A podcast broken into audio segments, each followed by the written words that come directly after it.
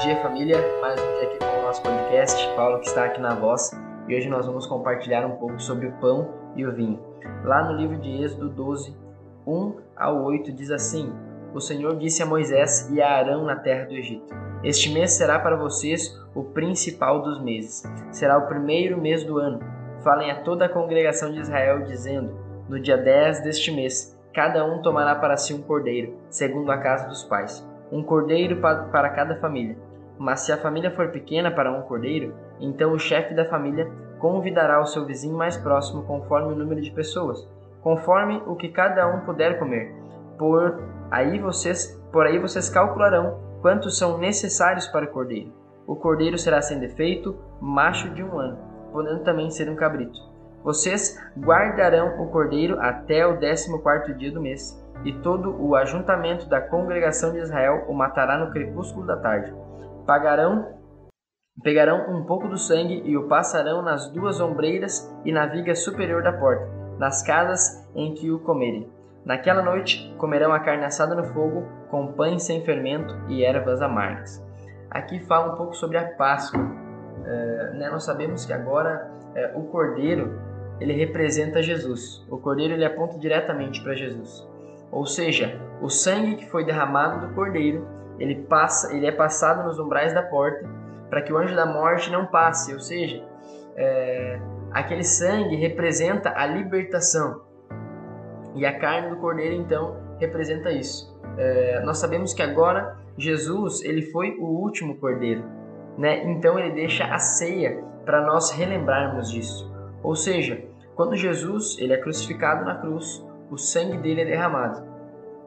E o sangue dele agora traz a libertação para nós. Aqueles que creem na obra da cruz, eles são salvos, eles são perdoados, uh, eles são justificados. Então, o Cordeiro, que fala lá em Êxodo 12, ele aponta diretamente para Jesus Cristo. Uh, então, o sangue que foi derramado, ele aponta para a libertação. E a ceia hoje, né, o cálice que nós bebemos uh, e o pão que representa o corpo que nós comemos, ele fala exatamente disso. Né? Agora nós não participamos mais da ceia para relembrarmos que nós uh, somos pecadores, para relembrarmos do nosso pecado. Né? O povo, uh, ele quando ele fez, né, quando eles fizeram a festa da Páscoa, quando eles mataram o cordeiro, não foi para relembrar do Egito, mas foi para relembrar da libertação. Né? Eles foram libertos, eles adentraram a Terra Prometida e fizeram uma festa. É, então, nós, quando nós participamos da ceia, não é para relembrar dos nossos pecados, mas é para relembrar que Cristo agora ele deixou isto para nós, para nós relembrarmos que nós somos libertos, que nós somos perdoados, que nós somos justificados.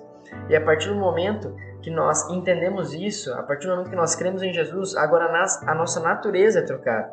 Né? Nós não fazemos parte mais de uma natureza de pecado. Né? Nós não fazemos parte mais de uma natureza que vem de Adão não, agora a natureza é de Cristo Jesus, porque a ceia representa que nós morremos com Cristo e ressuscitamos com Ele. E quando isso acontece, a nossa natureza é mudada, a nossa natureza é trocada. É, então, a Páscoa ela representa isso. Né? Agora Jesus ele deixa isso para nós. Ele deixa a ceia, ele deixa o pão e o vinho, ele deixa o corpo e o sangue para nós nos relembrarmos que nós somos justificados, perdoados e salvos na obra da cruz. É, e quando nós participamos disso, é, né, quando nós participamos disso e quando nós lembramos, isso nos impulsiona agora a desfrutar da terra prometida. Isso nos impulsiona agora a possuirmos a terra prometida. Porque agora nós entendemos que a nossa natureza não é mais de pecado, nós não temos mais acusação e condenação sobre nós nós não agora aceitamos mais isso de Satanás, porque a nossa natureza foi trocada, o sangue de Cristo ele foi derramado em nosso favor, o corpo de Cristo ele foi pregado em nosso favor, só que para que nós não venhamos a viver com o peso da morte, ele ressuscitou no terceiro dia. E agora ele deixa isso para nós relembrarmos de quanta graça foi nos dada, de quanto amor foi nos dado, de quanto amor foi revelado na obra da cruz. E agora nós participamos do cálice, nós bebemos do sangue, nós nos alimentamos do corpo para relembrarmos que nós somos libertos do pecado. Aquele o povo é, né, que comeu do cordeiro que representava Cristo não lembrava mais do Egito que representava o mundo, mas que eles foram libertos do mundo.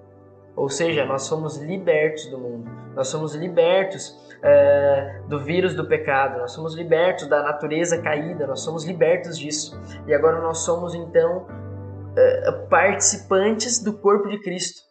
Isso é graça imensa sobre nós. Né? Você precisa entender isso, precisa ser claro no, na sua vida né? Você não faz mais parte de uma natureza caída, você foi chamado e agora você é participante da natureza de Cristo, a natureza celestial. A sua natureza foi trocada a partir do momento que você aceitou Jesus para sua vida e agora você bebe do sangue e você se alimenta do corpo, não para lembrar dos seus pecados, mas para lembrar que você foi perdoado, para lembrar que você foi justificado, para lembrar que você foi salvo.